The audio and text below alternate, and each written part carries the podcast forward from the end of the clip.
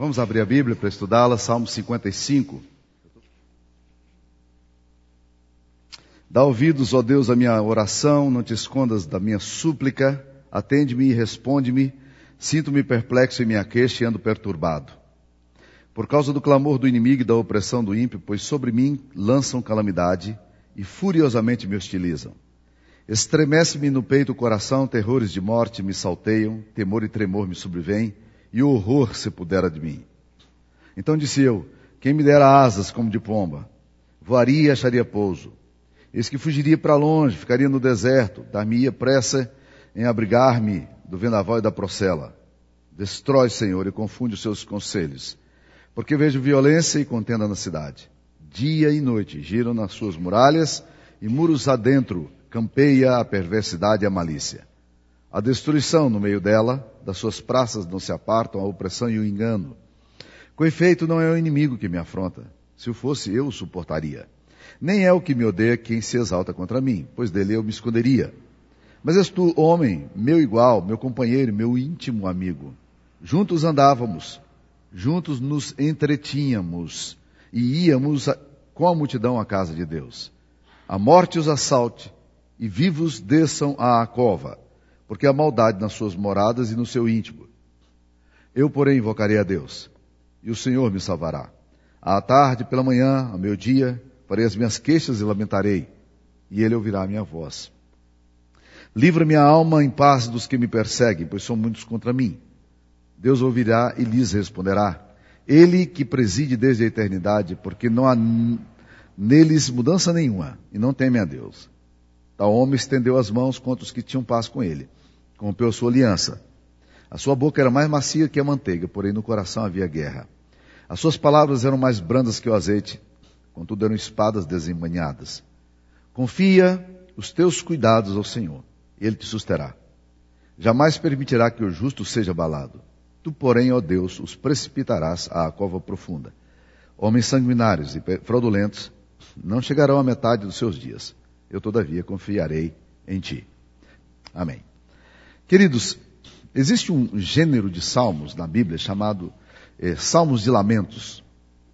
São muitos salmos de lamentos. Estima-se que 56 salmos no Antigo Testamento, esses salmos que nós temos aqui, são chamados salmos de lamento, salmo de choro, de gente triste. Por isso que muitas vezes você, quando está passando por dificuldade, começa a ler a Bíblia, você gosta de ler salmos, não é assim? Então vamos lá para os salmos, né? Por quê? Porque eu preciso ouvir uma palavra de Deus, eu preciso eh, ouvir o que o Senhor tem a falar e eu vou ali. Então, salmos de lamentos, eles são muito comuns. E, eventualmente, eu lembro de um, de um professor nosso, eh, Carlos Bosman, holandês, cujos pais viveram na época da, da perseguição nazista contra os judeus e eles a, protegeram os judeus lá na Holanda. E ele disse que o pai dele perdeu, perdeu duas irmãs eh, em campos de concentração. E isso foi muito pesado para ele. E que o pai dele nunca se recuperou dessa coisa trágica da violência, mas, mas um dia ele conversando com o pai já idoso, ele disse, pai, como é que o senhor lidou com todas essas perdas, pai? Ele disse o seguinte, o que me ajudou, o que me abençoou foram os salmos de lamentos. Eu abria os salmos e eu começava a orar os salmos. Eu começava a falar. Porque, na verdade, eu costumo dizer que todos os textos da Bíblia, Deus está falando conosco. Mas parece que o salmo é a gente que está falando com Deus. Né? É uma conversa que a gente está tendo com Deus. Esse texto aqui é um texto extremamente interessante para a gente poder é, ver como lidar em tempos de traição, de oposição, quando nós somos surpreendidos pelo trágico, quando coisas que a gente nunca esperava que pudesse acontecer, acontecem com a gente. Né? O Salmo 55 ele é de uma aplicabilidade tremenda. E nos fala também de como é possível, no meio da nossa dor e da nossa confusão, irmos, entrarmos, enveredarmos por caminhos que não são caminhos de Deus, mas que nós achamos eventualmente que eles podem ser uma boa proposta. Vamos ver a situação que o salmista está vivendo. O que está acontecendo aqui? Olha o quadro dele. O quadro dele não é nada bom. No versículo 1 ele diz que ele está orando a Deus bom caminho, não? Nós precisamos aprender a orar. Orar é isso aí. Orar é, é ir para Deus e dizer, Deus tem misericórdia de mim, dá ouvidos à minha oração, não te escondas da minha súplica. Súplica é um gênero de oração, né? Que é diferente da intercessão, por exemplo, que você clama pelo outro, né? É, da confissão, que você fala do seu próprio mal. Súplica é oração com lágrimas. Ele está dizendo aqui a Deus, Deus, eh, dá ouvidos à minha oração, não te escondas da minha súplica. Senhor, o Senhor está vendo como eu estou quebrado. Como está sendo pesado esse negócio aqui. E aí ele vai descrever a si próprio. Né? Ele diz, Deus, atende-me, pois sinto-me perplexo. Versículo 2, está vendo aí? Eu me sinto perplexo. Já estiveram numa situação de perplexidade? Perplexidade é aquela situação na qual você coloca a mão na boca e diz: Eu, eu, eu não acredito. Não, não, não pode estar acontecendo. Você está espantado com tudo que está acontecendo. É isso que ele está tá dizendo. Eu me sinto perplexo. Outra descrição que ele faz de si mesmo, ele fala assim: Eu me sinto perturbado. Olha a expressão que ele usa aí no versículo 2 também. Me sinto perturbado. Perturbação é quando você está com os seus olhos incapaz de ver as coisas de uma forma correta. Os pensamentos são muito confusos, eles vêm na sua mente de uma, uma, profusão de ideias, e você não sabe exatamente que decisão tomar. E quantas vezes pessoas procuram a gente e falam assim, pastor, me ajuda porque eu estou perturbado, eu não sei o que, que, fazer. Já, já estiveram assim em situação, não é muito incomum na nossa vida. Perturbação, eu estou perturbado, está tá difícil, não estou sabendo o que fazer. Aí ele descreve, ele vai descrever o que acontece. Mas antes de entrarmos no que acontece, no versículo 4, ele continua descrevendo a si próprio. Estremece-me no peito o coração. Sabe o que é isso? Taquicardia. Né? Estremece-me no peito o coração. Você não. Epa, parece que vai saltar aqui, né? Já tiver taquicardia? Hum. Bota a mão no peito, né? Terrores de morte me salteiam. Já se sentiram assim? Eu já. Uma vez fui, fui socorrer um, um guarda da Polícia Rodoviária Federal e o, o, cara que tinha matado o guarda da Polícia Rodoviária Federal e eu não sabia, estava dentro do carro da Polícia Federal e esse cara tirou contra a gente também. Ou seja, situação horrível, né? Se cair no meio do mato com o irmão, você não sabe se o irmão está vivo, se está morto, negócio horrível, uma sensação que a adrenalina sua vai, né? Terrores de morte me salteia. É isso que o salmista está sentindo. Temor e tremor são duas coisas diferentes, mas complementares. Temor é medo, mas Tremor é quando esse medo, ele, ele te deixa o seu, o, com a sua perna como se você tivesse sendo incapaz de se segurar naquilo que está acontecendo. Ou seja, horror se apodera de mim. Aquela ideia do filme de horror que você, aquele filme que os adolescentes gostam muito, né? De, você vai para o filme assim, que negócio horrível, que ninguém sabe para onde vai. É isso que o salmista está sentindo. Essa é a descrição dele. Ele se sente extremamente complicado, confuso com tudo isso, perplexo, alguma coisa muito séria acontecendo na vida dele, e ele agora então, ele começa a, a, a descrever o que está acontecendo com ele. Não apenas as reações psicossomáticas dele, mas agora ele começa a descrever, descrever o que está acontecendo com ele. Né? O que está acontecendo com ele? Ele está vivendo uma situação no qual um amigo dele o trai. Ele está vivendo uma situação na qual ele teve uma resposta de alguém, uma acusação de alguém, uma perseguição de alguém que ele nunca imaginava que pudesse vir. E, e, é exatamente por isso que é tão sério, por isso que causa tanta perplexidade e confusão. Porque ele fala, no versículo 12 aí, ele fala, com efeito, não é o inimigo que me afronta. Se eu fosse, eu suportaria. Inimigo, a gente já espera que, que seja inimigo, opositor. Então, inimigo é inimigo. Ele bate e a gente já tá, a gente já entra no ringue se defendendo, né? Ou seja, o soco na boca do estômago pode vir qualquer hora e você já entra preparado e reservado. Mas não é. O, que ele lamenta aqui, ele diz: quem está fazendo isso aqui comigo, e, quem está se exaltando contra mim, é alguém que é próximo demais. Versículo 13 fala: És tu, homem meu igual. É um, alguém que anda com ele. E ele descreve: é meu companheiro e meu íntimo amigo. Eu tenho perguntado muito aos homens. Mulheres têm mais facilidade com isso. Mas também não é muito fácil, não. Quantos amigos íntimos você tem?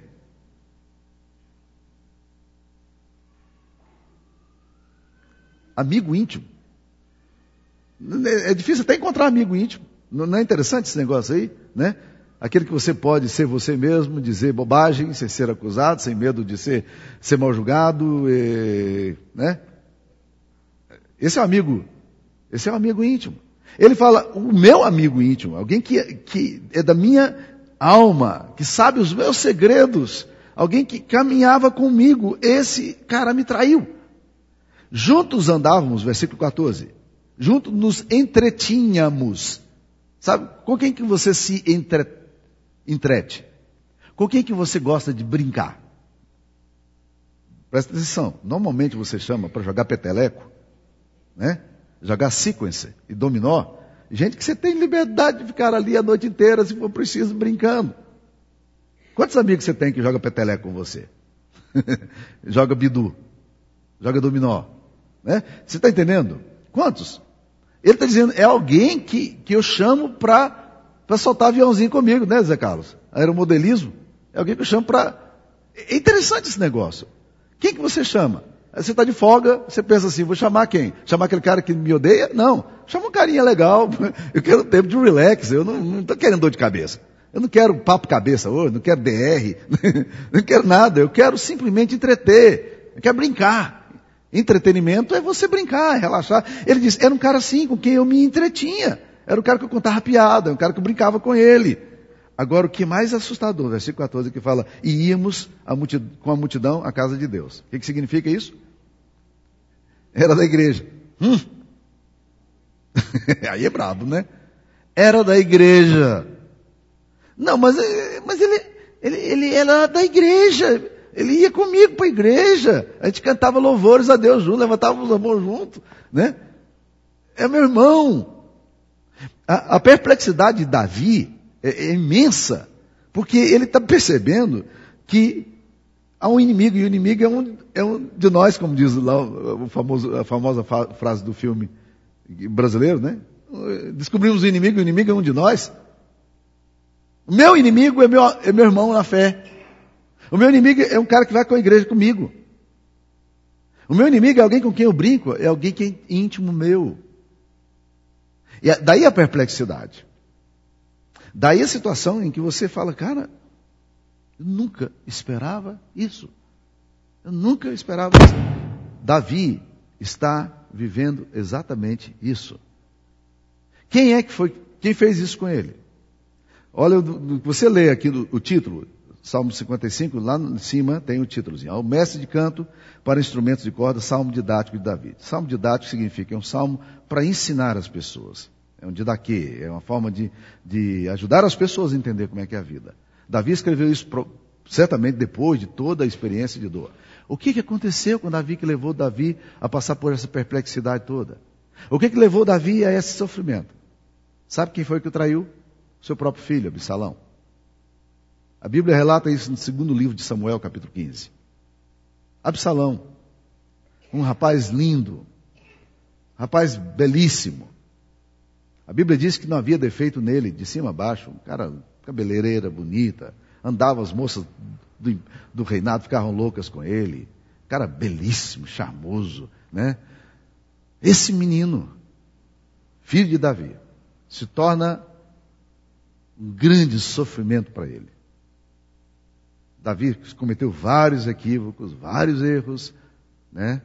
Mas o fato é que Davi, Absalão se torna agora o grande opositor de Davi. Nenhum momento da história de Davi foi tão tenso, tão angustiante, tão perplexo como esse.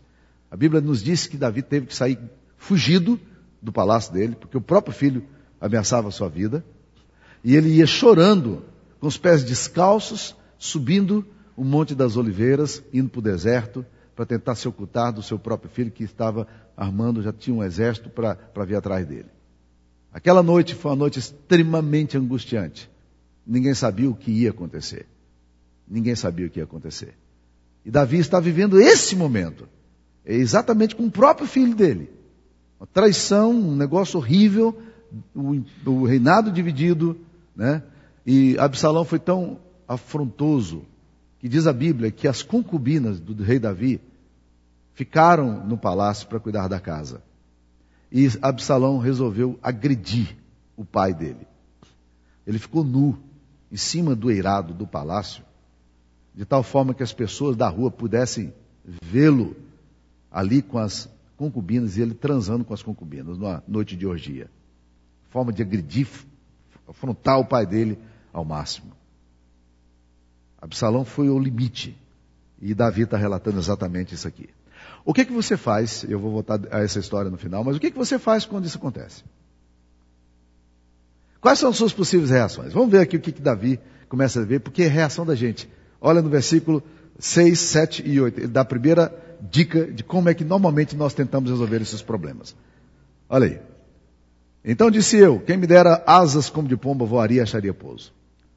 Eu fugiria para longe, ficaria no deserto, quero ver ninguém, na minha pressa em abrigar-me do vendaval e da procela. Procela são aqueles ventos que vêm destruindo tudo, são os furacões aí da vida, os tsunamis. Olha o que, que ele faz. A primeira ideia que vem à mente dele, ele disse: Eu vou desaparecer.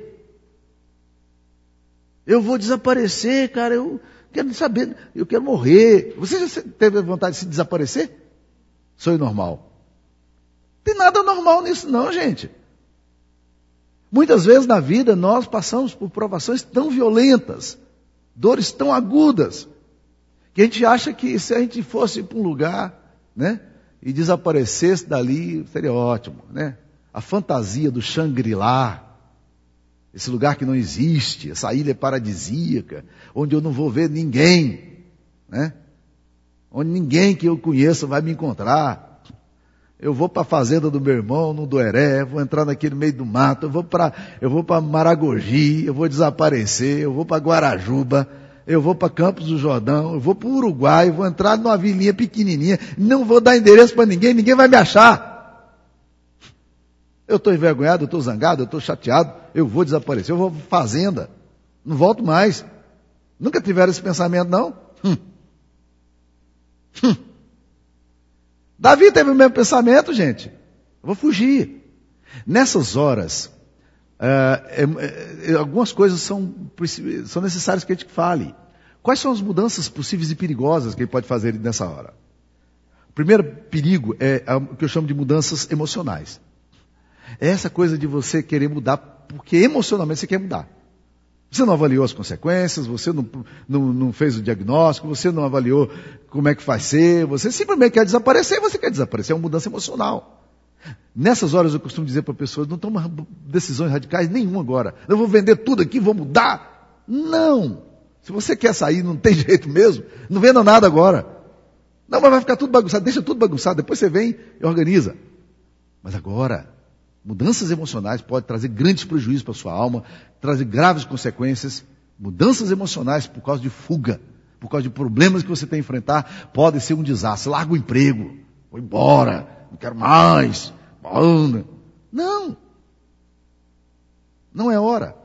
Não é, você não tem condição. Você está perplexo, está angustiado, está perturbado. Segunda mudança que eu, que eu acho que, que é complicada, não apenas as mudanças emocionais, mas mudanças radicais. Esse tipo de coisa de você agora, você sofre uma, um complexo de Adão, você quer refazer tudo a partir de você mesmo, aí você acha que dá para refazer tudo agora. Não, não é assim a vida. A vida tem processos, a vida leva tempo, as coisas às vezes são complicadas. Mudanças radicais, principalmente no meio de uma, o sentimento de fuga, são extremamente complicadas. E o pior, isso acontece muito, eu já vi muitas pessoas fazendo isso. Mudança de valores. A pessoa é, é íntegra, ela é justa, ela é boa, ela é honesta, ela faz as coisas tudo certo. É um marido fiel e de repente a mulher trai. É uma mulher fiel, o marido trai. E aí o que acontece? Como resposta a essa agressão sofrida, ele resolve mudar. O que, que ele muda agora? Ele era um ovelha, agora vira um lobo. Ele quer ser voraz agora. Aí ele entra na zona do perigo, na geografia da morte, vai para o espaço do diabo. Ele entra nesse mundo, ele, ele quer agora ser devasso. Mas ele não é devasso, ele é justo. Ele, ele quer entrar no mundo de, de promiscuidade, mas ele não é promíscuo. Ele é crente. Essas mudanças de valores no meio da traição são complexas demais para a vida. Tome cuidado, tome cuidado. Então a primeira opção que vem à mente de Davi é exatamente essa. Eu vou desaparecer. Mas tem uma outra mudança que ele resolve, que ele pensa também em fazer. Vamos lá no versículo 9. Que tal essa oraçãozinha aí? Destrói, Senhor, confunde seus conselhos, né? Ah, versículo 15. A morte os assalte e vivos desça a cova. Eu quero que ele morra, mas eu quero que ele morra, que enterre vivo, não quero assim judiar dele, não quero que ele morra assim num tiro e morre, não. Eu quero que ele seja sepultado vivo. E vai jogando terra devagarzinho assim, né? Você nunca teve vontade de matar ninguém, não? Nem a sua esposa? Nem o seu marido? Hum. Gente, Davi tem esse sentimento aqui. E é interessante porque existe um gênero de, de salmos na Bíblia chamado salmos imprecatórios, difíceis. Difi Os salmos imprecatórios são complicados, porque o salmista está orando a Deus para Deus matar os caras. E, e Salmo 137, o salmista está tão zangado. Veja como é humano os salmos, né? Salmo 137 está tão zangado, e Deus deixa que ele seja registrado para a gente saber como é que os nossos corações se traem e como a gente pode ir para essa linha, pensar nessas coisas. No Salmo 137, ele falando dos babilônios que tinham extraditado o povo, tinham perseguido o povo. Salmo 137, ele fala assim: é, Bem-aventurado aquele que pegar a cabecinha dos filhos desses homens e esmagar contra a pedra. Ele está falando de pega menino de berço e, e esmaga esses moleques da cabeça, pega uma pedra assim, vai tum, tum, tum, tum. Sentimentos humanos não são pensamentos de Deus. Não é o que Deus recomenda para nós, não. Mas quantas e quantas vezes esse tipo de coisa acontece? O primeiro ano de pastorado, 21 anos de idade, lá em Formoso, um dia soube de uma história de uma sociedade muito conservadora e pequenininha, cidadezinha de 2 mil habitantes. Ah, soubemos de uma, uma, história de uma menina de 16 anos que tinha engravidado de um rapaz lá. E esse homem não era da igreja, mas a esposa dele era, e eu estou ouvindo o Zuzum na cidade. Zequinha vai matar o fulano tal. Zequinha vai matar o fulano tal. Falei, eu vou lá, não vou, o que, que eu faço? Né? Eu conhecia, já tinha tomado café com ele, visitado a família, né? membros da minha igreja, ela era membro da minha igreja. Eu, o que, que eu faço? vou lá, não vou? Não, vou lá, rapaz. Cheguei lá, Zequinha era um pedreiro. Ele não era um homem de muitas palavras. Eu cheguei lá e estava no estado semicatatônico, monossilábico. Não queria conversar. Eu sabia de tudo que estava acontecendo. Eu sabia o que passava no coração dele. E lá pelas tantas, entrar numa conversa com um homem rude e simples, muitas vezes não é muito fácil, porque eles são muito honestos. Era um homem íntegro. E eu falei, Zequinha, como é que está você, Zequinha? Levando, né, pastor? Está pensando, Zequinha? Não. Não. Zequinha, você está pensando em matar esse cara? Ele disse: Esse cara vai morrer, pastor. Esse cara vai morrer. Eu vou matar e vou sair daqui. Esse cara não vai ficar assim, não. E aí, daí um pouco, Deus, na sua infinita misericórdia, começa a ministrar ali. E aquele homem desmonta. Chorando, chorando, chorando.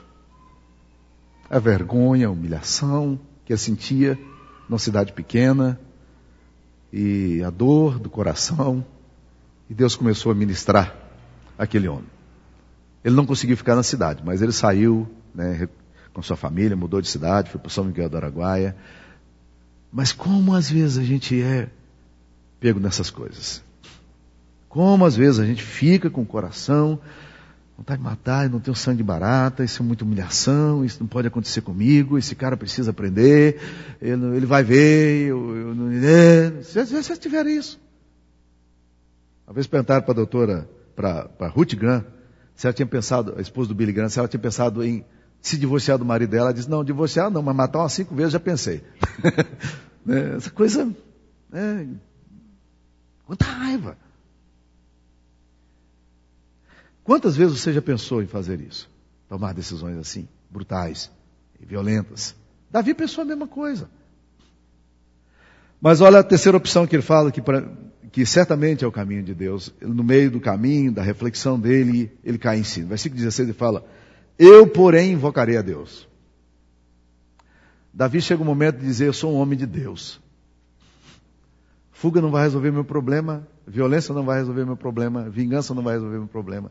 Eu sou um homem de Deus. Eu vou invocar a Deus, o Senhor vai me salvar.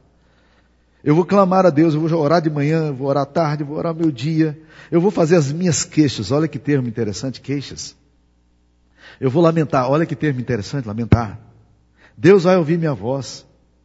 Olha o versículo 18 como ele fala, livra minha alma em paz dos que me perseguem, por são muitos contra mim. Senhor, livra minha alma em paz. Né? Deus ouvirá, Deus vai responder.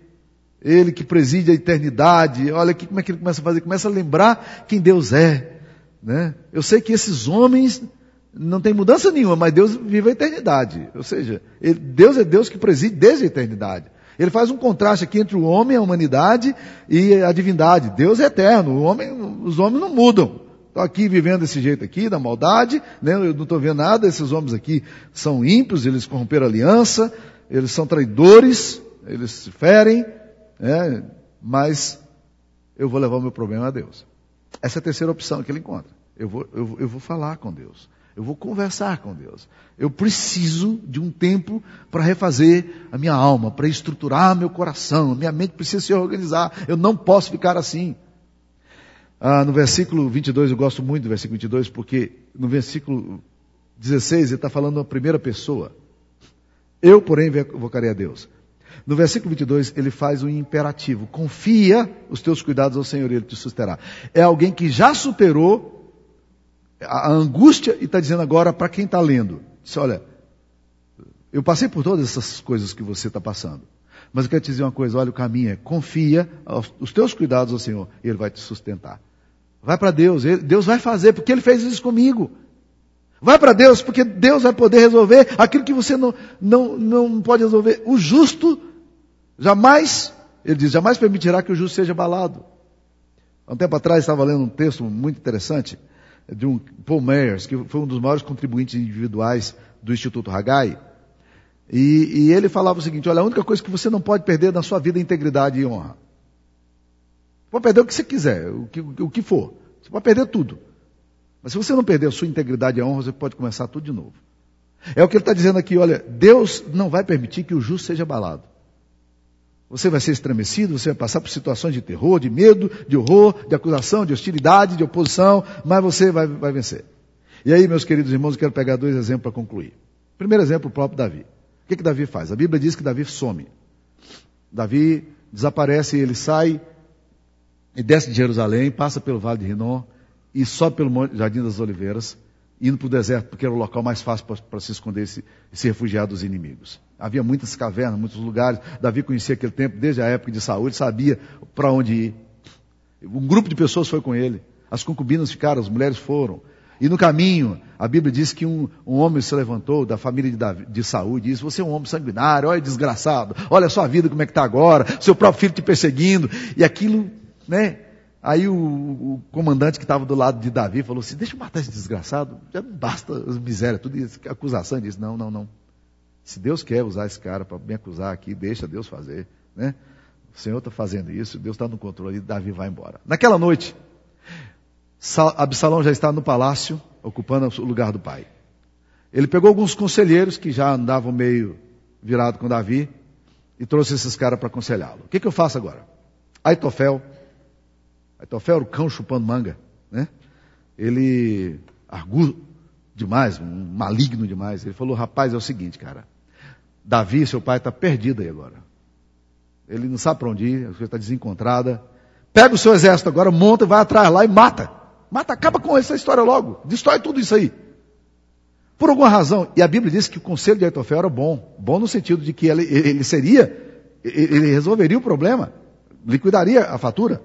Mas o que aconteceu? Naquela hora, surgiu uma situação interessante, porque Deus, Absalão, aquele homem naquela iniquidade toda, falou assim: Não, mas eu quero ouvir o conselho de Usai, o arquita. Ok, vamos lá ouvir.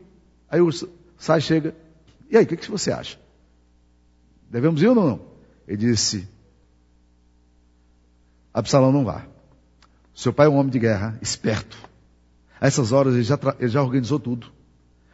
O exército, os homens que estão com ele são homens valentes e quando você for atrás dele, ele vai preparar uma armadilha para você e você vai ser destruído. No primeiro alarme que tiver de que você está tá perdendo guerra, a guerra, os caras que estão hoje, aquele, aquele, tipo de fisiologista que passa para um lado para o outro, né? Você não conhece nada disso no Brasil. No Brasil a política não acontece esse tipo de coisa, né? Mas, mas lá acontecia, né? Aquele tipo de cara que vai, onde a, onde a onda está melhor, eu estou indo, né?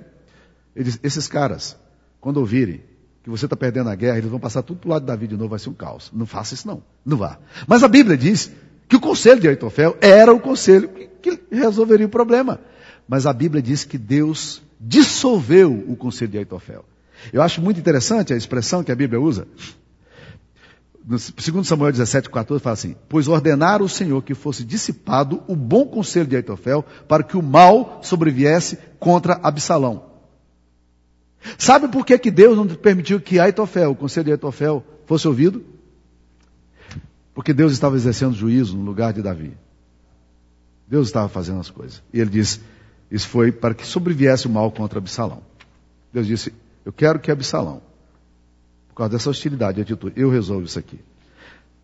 Então, meus queridos irmãos, a Bíblia nos diz uma coisa interessante. Não vos vingueis a vós mesmos, amados. Mas dai lugar à ira minha. Deus está falando, a minha ira. Eu, eu, eu, Deus está dizendo, eu sou capaz de julgar. Dai lugar à minha ira. Porque eu retribuirei. A Bíblia chama Deus de o Deus das vinganças. Eu não preciso fazer vingança. E a coisa mais dura que tem muitas vezes nos embates que, que nós experimentamos é uma frase que a gente ouve muitas vezes falar, mas é transferir o nosso direito a Deus. Eu tenho direitos ou eu julgo que tenho direitos? Às vezes nem tenho, mas eu acho que eu tenho. Pega os seus direitos, deixa com Deus. Deus vai julgar sua causa. Deus vai cuidar do seu problema. Não é problema seu. Não vos vingueis a vós mesmos, amados. Mas dai lugar à minha ira, deixa eu resolver. A mim me pertence a vingança. Eu sei o que é que eu tenho que fazer. Deixa Deus ser Deus na sua história. Segundo exemplo que eu queria dar, não de Davi, mas o exemplo de Jesus. A Bíblia diz que aquele que não conheceu o pecado, Deus o fez pecado por nós, para que nele, em Jesus, nós fôssemos feitos justiça de Deus. Olha o que, que Jesus faz. Jesus ocupa o meu lugar.